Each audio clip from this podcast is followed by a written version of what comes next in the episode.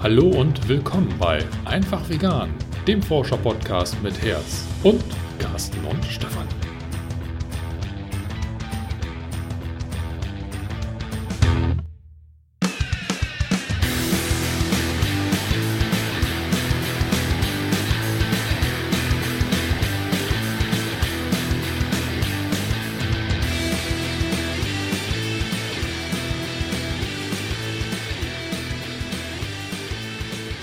Ein paar Folgen haben wir uns äh, mit dem Thema Tierethik auseinandergesetzt und dabei herausgekommen ist ja das Interview mit Friederike Schmitz. Heute ist Friederike nicht mit von der Partie, aber wir schließen halt inhaltlich recht dicht an dieses Thema an und behandeln eigentlich zwei Blöcke. Zum einen habe ich mal wieder ein Buch gelesen, über das ich so ein bisschen philosophieren und äh, berichten möchte. Und zum anderen haben wir auch noch eine ganze Ladung an O-Tönen. Zu was zum Thema eigentlich? Wofür sind Tiere da? Diese Frage haben wir Nicht-Veganer und Nicht-Veganerinnen gestellt und es sind interessante Antworten dabei rausgekommen. Ja, das muss ich auch sagen. Also war ja auch eine schöne Frage.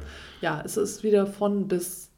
Also Carsten hat ja immer dazu gesagt, wenn er die gestellt hat, ich, ich habe hier eine provokante Frage. Die ist auch provokant. Ich habe das nicht gesagt, aber äh, man merkt halt an den Antworten dann teilweise, äh, wer die Frage gestellt hat. Also du wirst auf jeden Fall eine Bandbreite an Antworten bekommen. Vorher gibt es aber erstmal den theoretischen Teil, nämlich äh, wird Carsten mal über ein Buch berichten. Welches über Tierethik, genau. Wie, wie heißt das? Tierethik? Oder? Das Buch trägt den Titel Tierrechte, interdisziplinäre Herausforderung. Also es ist nicht mehr ganz so frisch, dieses Buch, ist 2007 erschienen und ist aber ein Sammelband von äh, einer Universität aus Heidelberg, die das mal in einem Sommersemester 2006 als Thema hatte.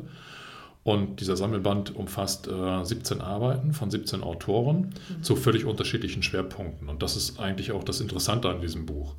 Die Schwerpunkte sind gegliedert in Bereiche die Natur von Menschen und Tieren, dann der Bereich Philosophie wird behandelt. Dann gibt es den Bereich Politik und Gesellschaft. Und abgerundet wird das Ganze mit dem Bereich Religion und Kultur. So, und in diesen vier Bereichen selber findet sich also ein wirkliches Potpourri und ein ganz großes Spektrum an unterschiedlichen Meinungen und Informationen. Da finden sich dann auch so die ganz großen Namen wie äh, Tom Reagan, Carl Cohen und äh, Peter Singer die ja auch aus der Folge mit, mit äh, Friederike Schmitz schon so angeklungen sind und bekannt sind.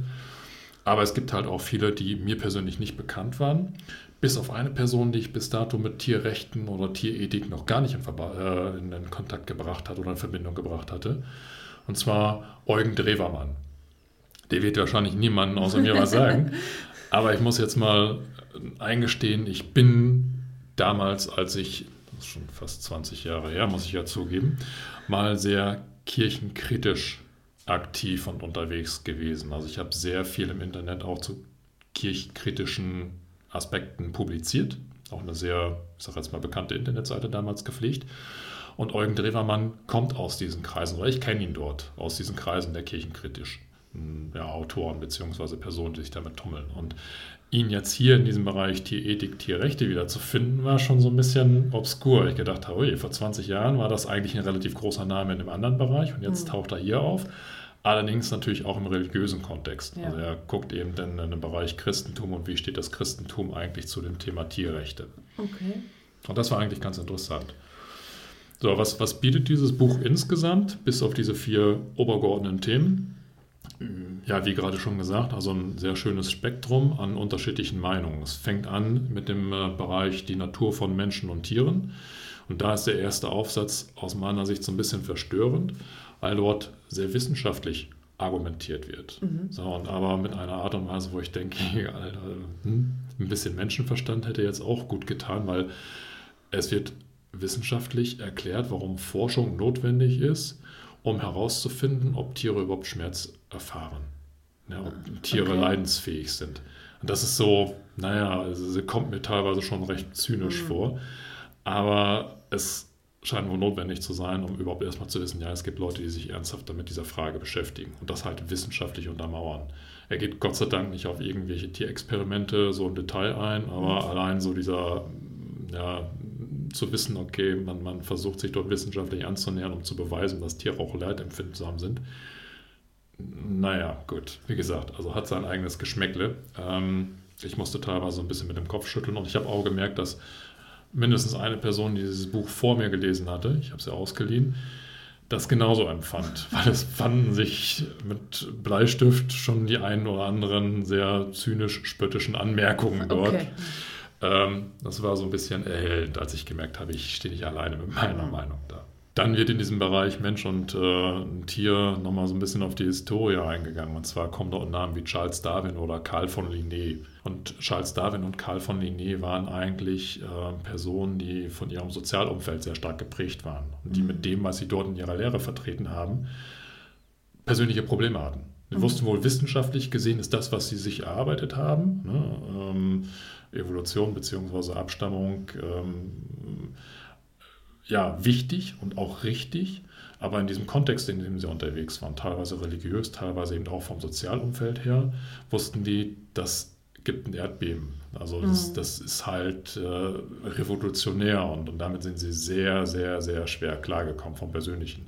Und das mal so in diesem Aufsatz zu lesen, was, was hieß das eigentlich für diese Personen, die das damals so wissenschaftlich rausgetragen haben und wo heute eigentlich die Menschen sagen, total sachlich nüchtern, keine Ahnung, wir stammen halt vom Affen ab, ne? Ist doch halt nicht schlimm oder so, ne? Das war damals so revolutionär, dass den beiden Personen, die das ja auch irgendwo wissenschaftlich vertreten mussten, klar war, das ist nicht so einfach nach außen zu tragen. Ne? Mhm. Die haben sich damit wissenschaftlich und auch sozial nicht unbedingt Freunde gemacht. Ja.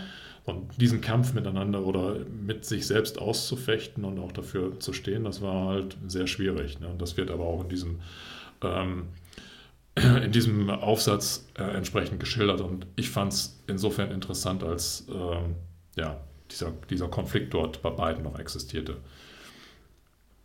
Dann geht es weiter in diesem Buch in den Bereich Philosophie, wo eben auch äh, diese großen Namen der äh, Tierethik und Tierrechte auftauchen, also Tom Reagan, ähm, Carl Cohen und auch Peter Singer. Es wird sehr viel über den Bereich äh, Utilitarismus ähm, erklärt und das ist das Spannende an diesem Buch. Man hat eben aufgrund dieser Zusammenstellung von 17 verschiedenen Autoren noch unterschiedlichste Meinungen. Mhm. Da wird, keine Ahnung, Karl Cohen in der einen Position sehr ausführlich dargestellt, oder er stellt seine Position selber ausführlich dar.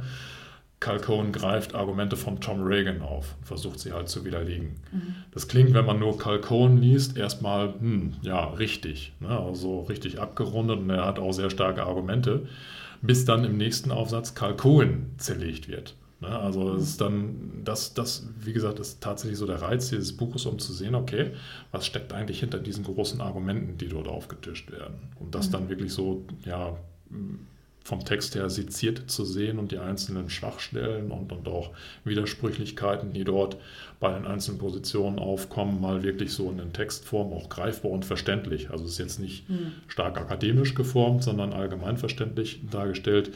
Das ist sehr, sehr interessant. Dann in dem dritten Bereich Politik und Gesellschaft. Da geht es äh, auch um die Frage, wie ist eigentlich der Tierschutz bei uns in die Gesetzgebung reingelaufen. Da wird die Historie gezeigt, wie es damals 2002 so weit kam, dass Tierschutz zum Verfassungsgegenstand und zum Verfassungsrecht wurde. Mhm. Das war mir nicht so klar. Also ich wusste wohl, Tierschutzgesetz gibt es, mhm. aber dass, dass, dass Tierschutz auch ein Verfassungsrecht ist, das, äh, und das noch nicht mal wirklich so alt ist, also 2002 ist ja jetzt noch wirklich noch nicht ganz so lange her. Und was auch dazu geführt hat, dass dort erstmal sagen wir, so ein politischer, gesellschaftlicher Eklat folgen musste aufgrund eines Schächterurteils. Ne? Also war halt ein muslimischer Schlachter, der darauf gepocht hat, dass seine Tiere durch das Schächten getötet werden. Mhm. Also im Grunde genommen bei lebendigem Leib eben den, den ähm, ähm, Hals durchgeschnitten bekommen und dann ausbluten müssen, was vom Tierschutzcharakter her eigentlich nicht zulässig war. Mhm. Aber weil es damals so war, dass eben das äh, religiöse ähm, Ausleben Verfassungsrang ähm, hatte und Tierschutz noch nicht im Verfassungsmäß, äh, noch nicht in der Verfassung stand, äh, wurde halt dem, dem äh, ähm, äh, Schlachter, dem Metzger halt ähm, Recht gegeben mhm. und er durfte seine Praxis weiter durchziehen. Bis dann tatsächlich dann auf politischer Ebene, da wird erstmal die CSU ähm, explizit genannt, weil die sich dann bewegt hat aufgrund des gesellschaftlichen Drucks und gesagt hat, das kann nicht sein, dass jemand, der so gegen das Tierschutzgesetz verstößt, also so offensichtlich, dass der einfach ungeschoren davonkommt. Ne? Und deswegen haben die sich dann auf politischer Ebene wirklich als ja, mit einem Bündnis zusammengesetzt und dafür gesorgt, dass eben ein Zusatz in die Verfassung aufgenommen wurde, was dann eben dazu geführt hat, dass Tierschutz Verfassungsgebot wurde. Mhm. Dann wird aus tierärztlicher Sicht nochmal auf diesen ganzen Rechtsstand geschaut ähm, und da wird eine oder kommt eine Tierärztin zu Wort, die dann auch darlegt, dass äh, selbst in diesen Kreisen von Landwirten, Tierärzten und Naturwissenschaftlern äh, immer mehr Personen davon überzeugt sind, dass mittlerweile dieser moralische Weg systematisch verlassen wurde, mhm. die sich aber nicht trauen, diese Diskussion über die Grenzen des ethisch Vertretbaren dann zu führen, ne, mhm. ne, aufgrund von wirtschaftlichen Zwängen oder wie auch immer, Reputation. Aber allein so diese Erkenntnis nimmt sie halt wahr in, in ihren Gesprächen mit allen Beteiligten. Das muss man natürlich im Hinterkopf behalten, dass die Leute dann halt nicht freiwillig agieren, sondern in bestimmten Zwängen unterwegs sind und dieses System quasi aufrechterhalten. Und was ich auch ganz interessant fand, und wie gesagt, das ist 2007, ähm, dass aufgrund der ähm, Überzüchtung und, und, der Art und Weise, wie, wie äh, die Tiere jetzt quasi ähm, gehalten werden etc., gibt es halt leistungsabhängige Gesundheitsstörungen. Das ist ein Krankheitsbild bei Tierärzten. Also es ist nicht irgendwie so eine Erscheinungsform, sondern es ist wirklich ein Krankheitsbild. Ähm, und ich finde das schon sehr maßgeblich, dass gesagt wird, du musst jetzt nicht eine explizite andere Krankheit haben, wie, keine Ahnung, äh, eine bestimmte Entzündung oder irgendwie ein Hufleiden, sondern alleine die leistungsabhängige Gesundheitsstörung heißt, dass du vom Organismus her so ja, überfordert bist, dass du zwangsläufig krank sein musst. Und du kommst aus diesem Krankheitsbild auch nicht mehr raus. Weil du bist halt so geboren, bist mhm. darauf gezüchtet und führt halt äh, letztendlich dazu. Und das finde ich schon finde ich schon sehr auf der einen Seite makaber, auf der anderen Seite aber auch sinnbildlich für das, was da tatsächlich passiert. Diese massive Ausbeutung, dass sie sich dann mittlerweile von einem moralisch vertretbaren Standpunkt schon so weit entfernt hat, dass man da eigentlich gar nicht mehr viel zu sagen muss. Um, kann man eigentlich nur den Kopf schütteln. Ja. Sondern in dem Bereich Politik und Gesellschaft findet sich dann auch nochmal eine Stimme, die ich noch nennen möchte. Die geht so ein bisschen auf diesen Holocaust-Vergleich ein. Sie versucht aber den Holocaust jetzt nicht gleichzusetzen mit dem, was dort in den Tierfabriken oder in den Schlachtereien stattfindet, sondern das muss ich mal kurz zitieren, damit das dann auch entsprechend verständlich wird. Da steht halt, ein erheblicher Teil der Menschen hat vom Holocaust gewusst. Denn die Deportationen geschahen ja nicht im Dunkeln der Nacht, sondern vor aller Augen am helllichten Tage. Und sie wurden begleitet von Kommentatoren der Presse, die keinen Zweifel daran ließen, welches Schicksal die, die Deportierten erwartete. So, und sie schließt halt weiter exakt wie heute mit den Tieren. Auch heute begegnen wir täglich auf der Autobahn den Schlachttransporten und auch heute wird darüber in den Zeitungen regelmäßig berichtet. Und auch heute wollen die Menschen davon nichts wissen. Aber unsere Enkel werden für unser heutiges Nichtwissen-Wollen ebenso wenig Verständnis haben, wie wir heute Verständnis haben für das Nichtwissen-Wollen während der Nazizeit. Das fand ich schon sehr interessant. Mhm. Also muss ich jetzt auch nicht großartig kommentieren.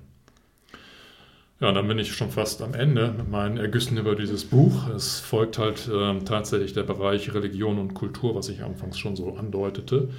Und ähm, da finde ich dann tatsächlich so einen Schlussappell von dem Eugen Drewermann ganz interessant. Und damit möchte ich dann auch quasi dieses, ja, Kapitel dieses schließen. Kapitel schließen, dieses Buch dann auch schließen.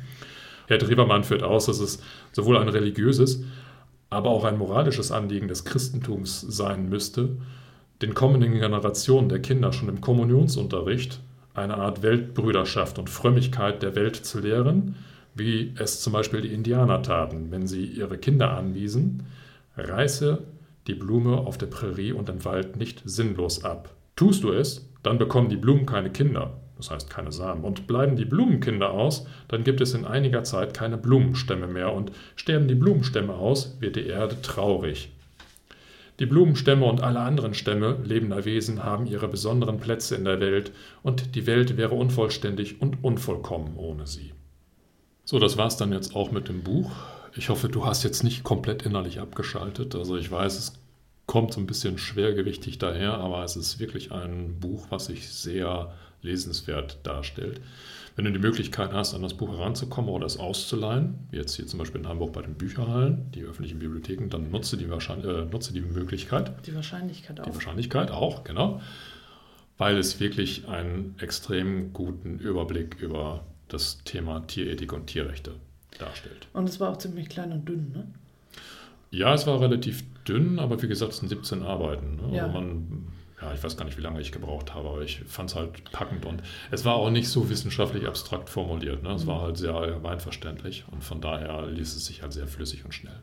Ja, und bevor du jetzt in den Genuss der O-Töne kommst, wollen wir etwas ankündigen. Und zwar wollen Carsten und ich gemeinsam ein Webinar halten, zu dem wir dich ganz herzlich einladen. Und dieses Webinar wird den Titel tragen die fünf besten Tipps, wie du als Veganerin das nächste Grillfest überstehst.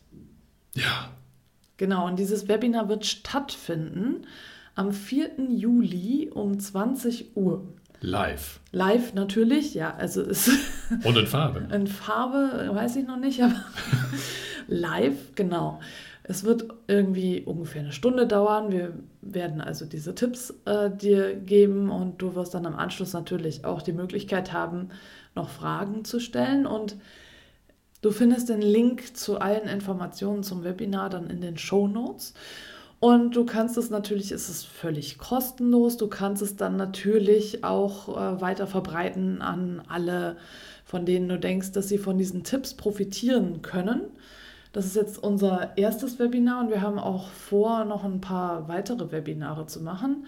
Und ja, also wie gesagt, das äh, wird am 4. Juli um 20 Uhr stattfinden. Carsten und ich haben die ganze Zeit geguckt, dass wir einen Termin finden, an dem kein Fußballspiel stattfindet.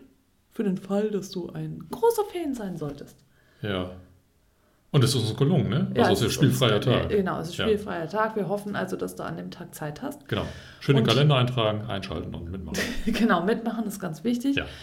Und falls du eben keine Zeit haben solltest, kannst du dich trotzdem eintragen, denn äh, du wirst dann nachher per E-Mail die Aufzeichnung zugeschickt bekommen und kannst sie dir dann anschauen.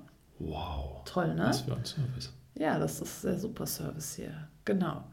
Also, wie gesagt, schau in die Show Notes Geh auf die Seite, trag dich da ein und am 4. Juli um 20 Uhr geht's los mit dem Webinar. Und jetzt will ich dir natürlich die O-Töne nicht vorenthalten. Carsten vielleicht schon, der zittert so ein bisschen. Ja, ich habe Angst. Angst, Angst. Genau, wir haben gefragt, wofür sind Tiere da? Wofür sind Tiere da? Ja. Oh. Da muss ich zugeben, darüber habe ich mir noch nie so ernsthaft Gedanken gemacht. Ganz spontan. Ganz spontan? Wenn man das jetzt so allgemein betrachtet, ist eine gute Frage, ist ja philosophisch schon. Und für dich äh, ganz persönlich? Für mich ganz persönlich. Ja. Ich muss als erstes so an Haustiere denken, wenn ich jetzt die Frage so bekomme, ja. dass man so mehr oder weniger noch so einen Lebensgefährten hat. Ja, okay. Und gar nicht unbedingt an Essen. Okay. Ja, ja cool. Das ist so das, was mir dazu jetzt gerade einfällt. Das ja, ist so. ja. Interessante Frage. äh, für mich sind Tiere ein Teil der Gesellschaft. Man mhm. sollte sie wertschätzen und richtig, also respektvoll mit ihnen umgehen. Und sie sind dafür da, um von ihnen zu lernen, um ja, um wie sind sie da? Interessant. äh, ja, ich lasse das mal so. Naja, ich esse ja nicht. Also ich denke, man kann sie schon als Nutztiere halten, aber nicht um sie zu töten. Und wenn man sie als Nutztiere hält, dann sollte man sie so halten, dass sie ein lebenswertes Leben dabei haben. Oh, das ist ja eine schwierige Frage. Wofür sind Tiere da? Also ich habe Umweltwissenschaften studiert, deswegen ist natürlich für mich die Antwort, äh, die Tiere sind da, um ein ökologisches Gleichgewicht äh, zu herzustellen oder mit uns gemeinsam, mit den Pflanzen und so weiter, ein Ökosystem mhm. zu gewähren, was überhaupt funktionieren kann. Aber das ist natürlich ein Ökosystem, in dem es keine Kultur gibt. Also wir als Menschen haben natürlich, ähm, also wo gibt es noch Natur? Die meiste Natur ist in Kulturlandschaft äh, verändert worden. Deswegen gibt es eigentlich ja nicht mehr das Ökos reine Ökosystem. Mm, und ähm, ich glaube, es gibt so ganz unterschiedliche, äh, also mittlerweile sehe ich natürlich mehr den, den Mensch-Tier, äh, das Mensch-Tier-Verhältnis, wofür sie quasi da sind. Also nicht mehr dieses reine, äh, Tiere sind nur noch zum Bestäuben von Blumen da und ähm, um das Gras kurz zu halten oder sowas, sondern eben eher diese ähm, Wechselbeziehung, wo, wofür sind sie für uns sozusagen da. Und ähm, da muss ich zum einen an die Bienen denken, die mein, meine Eltern haben Bienen. Mhm. Ähm, und ich habe letztens den Film More Than Honey mhm. gesehen. Und, ähm, und jetzt war ja gerade auch ganz groß in den Medien, was mich ziemlich bestürzt hat, dass äh, 80 Prozent der, ähm, der Insekten ausgestorben sind, was ich immer noch total krass finde. Mhm. Ähm, also da eben, im Grunde genommen äh, können wir ohne Insekten ja überhaupt nicht mhm. überleben. Und deswegen finde ich Im Imker auch äh, so einen sehr, sehr wichtigen Beruf und mhm. finde es ganz wichtig, dass das auch gerade in ist. Also es gibt ja viele Hobby-Imker. Genau, also das ist so eine Sache, die, wo ich denke, dafür sind Tiere da. Mhm. Aber wir, gebe ich jetzt auch ganz ehrlich zu, haben jetzt seit kurzem, hat meine Tochter einen Hamster. Und sie hat äh, uns sehr, sehr lange bearbeitet und ich habe mich auch selber, ich bin selber mit Hunden und Hamstern und was, Katzen aufgewachsen und fand es immer ganz, ganz toll. Und habe mich jetzt selber dagegen gesträubt, weil ich es irgendwie auch, also bei Hunden absurd finde, die Hundekacke aufzuheben mit einem Beutel. Ähm, und halt das auch denke, mit einem Hund in der Stadt leben, mhm. finde ich irgendwie schräg. Das passt für mich nicht zusammen.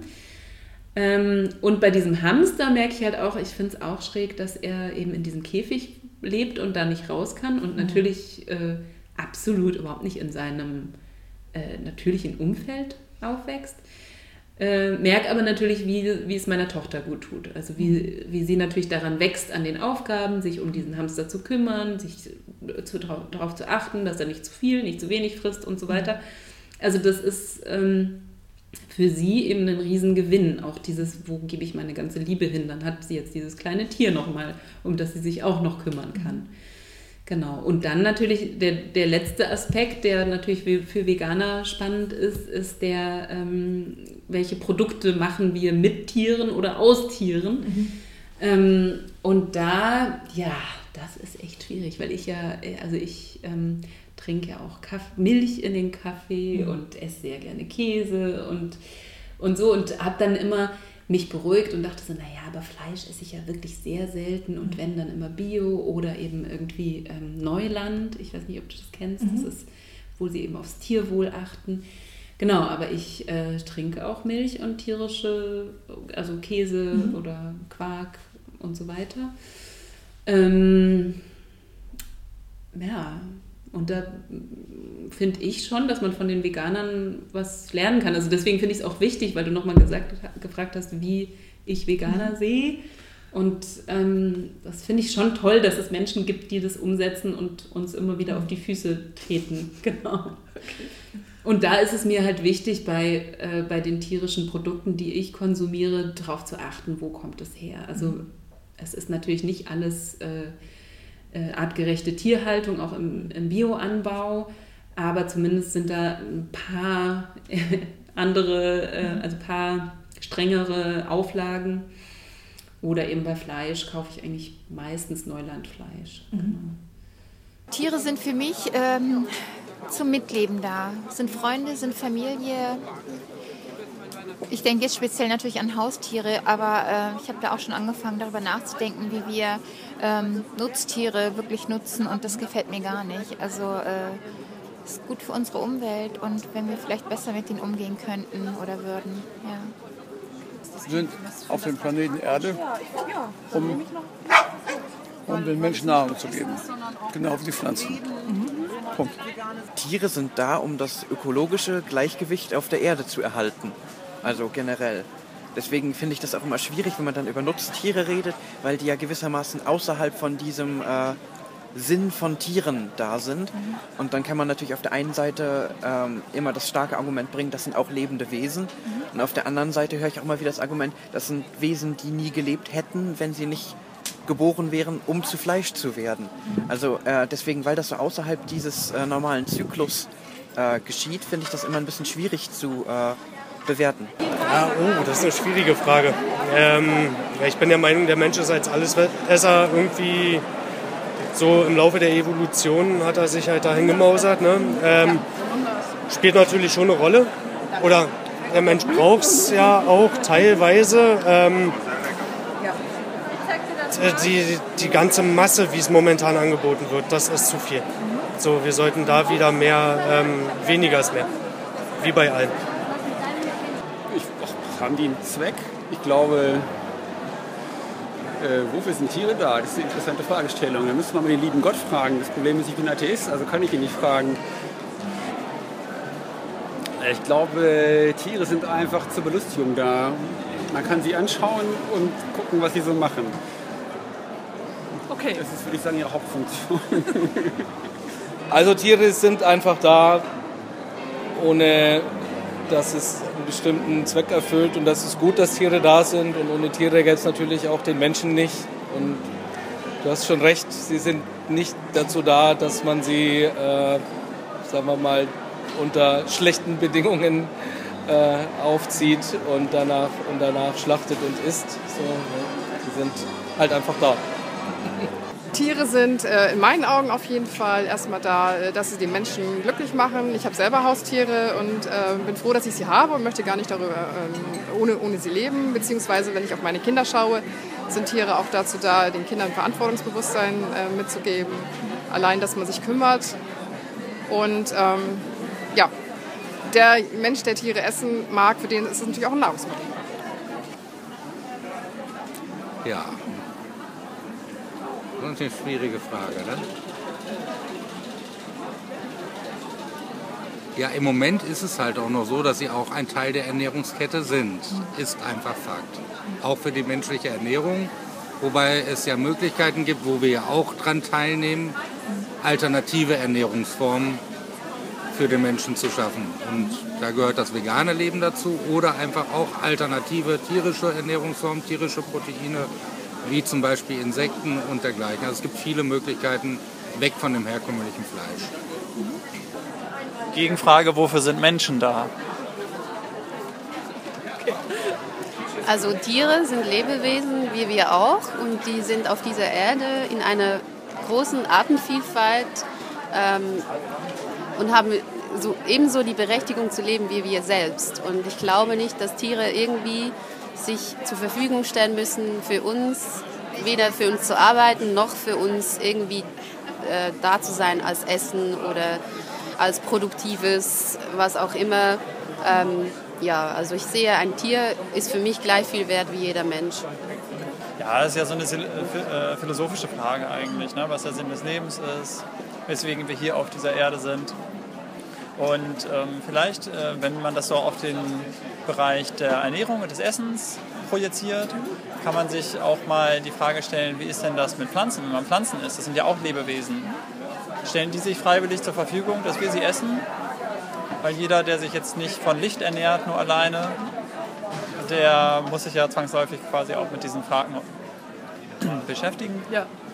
Genau, insofern finde ich es wichtiger, sich überhaupt quasi bewusst äh, über die Umstände zu sein, wie das Essen zu mir gelangt, anstatt ähm, so in diesen Schubladen und Kategorien zu denken.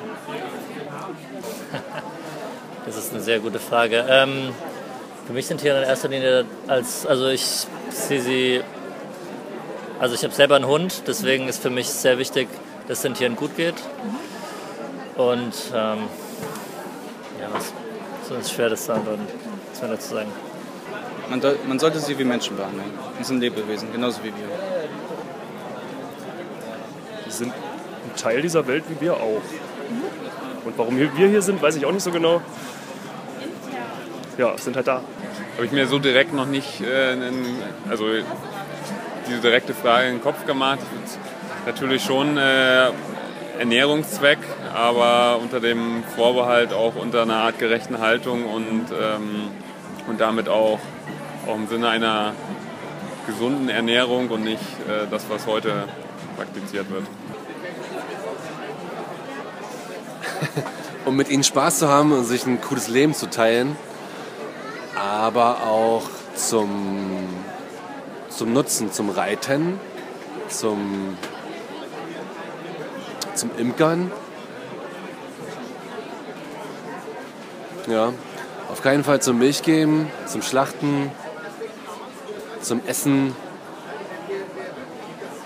zum unter lebensunwürdigen Umständen halten. Dafür sind Tiere da, um unsere Welt zu bereichern, um Vielfalt zu schaffen und um etwas zu haben, wo wir Liebe hingeben können. Also ich brauche meine Tiere, um Liebe abzugeben. Ich habe so viel Liebe in mir, das will raus. und Ja, dazu, das ja. sind auch Tiere. Tiere, weiß ich nicht, sind ja auch. Vielfalt. Ja, Aber- Vielfalt, ja, doch, das ist, das ist ja letztendlich so. Ne? Also, das ist ja schon irgendwie eine, eine Vielfalt. Deswegen sagt man ja auch Artenvielfalt, ne? Also, so ist es ja. Also. Ja, gut. so ist es. Wofür die Tiere da sind. das ist eine gemeine Frage. Die Kollegin kommt ja gleich auch noch dran. Ja. Naja, wofür sind die Tiere da? Ich glaube, wir haben uns das halt selber so zurecht äh, gewurstelt, dass die Tiere halt zum Essen da sind. Aber eigentlich, finde ich, sind sie das nicht. Also die Tiere sind ja heutzutage nur zum Nutzen für den Menschen da. Ich finde das irgendwie okay, wenn Tiere, was weiß ich, so Pferde irgendwie zum Reiten da sind oder als Haustiere, aber Tiere sind halt in erster Linie nicht zum Essen da. Und auch nicht dafür da, dass sie irgendwie monatelang in einem Stall leben, um uns jeden Tag Milch zu geben. Da müssen wir halt mal drüber nachdenken und da mal ein bisschen empfindlicher werden, was das angeht. Das weiß ich nicht. Ich kann das nicht sagen, glaube ich. Es Okay. fällt mir jetzt ganz schwer, wofür Tiere da sind. Gute Frage. Auf jeden Fall nichts zum Verzehr von Menschen gedacht, meiner Meinung nach. Also sie, sie müssten dann meinetwegen gar nicht existieren. Also zumindest nicht diese Nutztiere, wie sie heute für die Fleischproduktion rangezogen werden. Ja. Ähm, ich würde sagen, Tiere sind genauso da wie wir Menschen. Vielleicht mit einem größeren Sinn, vielleicht ohne größeren Sinn, aber ich sehe es ein bisschen anders. Ich kann es durchaus verstehen, wenn es als Nutztiere auch durchaus für den Verzehr genutzt wird. Ich würde es halt aber so sehen, dass es einer von ganz vielen Zwecken ist, genau wie wir Menschen ganz viele Zwecke haben, warum wir existieren. Und es definitiv etwas ist, einer von vielen und vielleicht einer, den wir nicht mehr als Hauptteil des Wesens von Tieren äh, verstehen sollten. Ja, für sich selbst, oder? Also nicht für uns. Ja. Also, ja, weiß ich auch nicht. Das ist ein eigenes, eigenständiges Lebewesen, was auch das machen kann, was es will. Ja. Also, Ja. ja, so würde ich das eigentlich sehen. Das eine andere Erklärung hätte ich jetzt auch eigentlich gar nicht. Wofür sind Tiere da? Gemeine Frage, ich weiß. ja, das ist ziemlich, ziemlich gemein. Du würdest es gern, wahrscheinlich gerne hören zum Essen. Ich will deine persönliche Ähm, Meinung. Ich nehme es ohne Wertung und Nee, also ich würde. Das ist echt eine schwierige Frage. Also ich würde es gar nicht. Keine Ahnung. Ich würde sagen, Tiere sind dafür da, genauso wie wir ihren Beitrag zu diesem Planeten zu leisten. Ähm, sei es als. Ja, teilweise auch als Nahrungsmittel für andere Tiere. Oder, weiß ich nicht, zur Fortpflanzung von äh, Pflanzen oder was auch immer. Okay. Also sicherlich hat jedes Tier irgendwo eine feste Aufgabe. Ähm, ich weiß nicht genau, wo unsere ist. Okay. Ähm, aber ich bin jetzt kein Mensch, der sagen würde, Tiere sind dafür da, dass wir sie, äh, dass wir sie nutzen oder dass wir sie essen oder ja. Hm, das ist eine gute Frage. Also Tiere sind Lebewesen. Ähm, Tiere leben überall auf der Erde. Man könnte genauso gut fragen, wofür sind Menschen da? Also ob man jetzt einen Daseinszweck einfach so definieren kann, ist schwierig. Ja, das ist eine gute Frage. Ähm,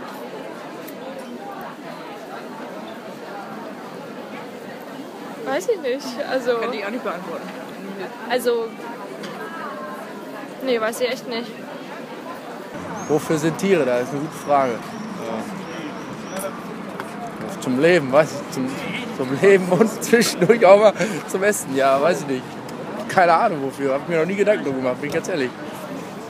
Ja, das war mein, das war's eigentlich schon.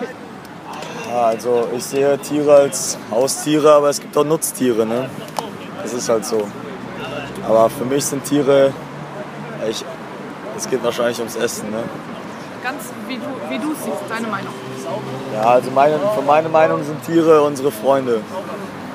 Also es ist so. Das sind auch Lebewesen und muss man respektieren. Und nun, nach dieser, diesem Potpourri an Antworten, äh, möchten wir nicht enden, ohne uns zu bedanken. Und unser ganz besonderer Dank gilt heute Sven, der nämlich von einer Unterstützermitgliedschaft bei Steady auf das Puristenpaket gewechselt hat. Und das still und heimlich. Und äh, wir finden das einfach nur klasse. Danke, Sven. Danke, Sven. Super, geil. Uh, Laura. Hey. Das ist total klasse. Und natürlich freuen wir uns auch über alle anderen Steady-Unterstützer und Unterstützerinnen, die uns jetzt äh, schon so lange treu begleiten. Da gibt es auch eine Laola, oder? Eine kleinere, weißt kleinere. du? Wir wollen ja Sven nicht jetzt seinen Ehrenplatz hier wegnehmen. Ja, stimmt. Ne? Genau, und deswegen hören wir jetzt auch schon auf, uns zu bedanken und sagen in diesem Sinne, Äh, ja, okay. In Hamburg sagt man Tschüss und auf Wiederhören.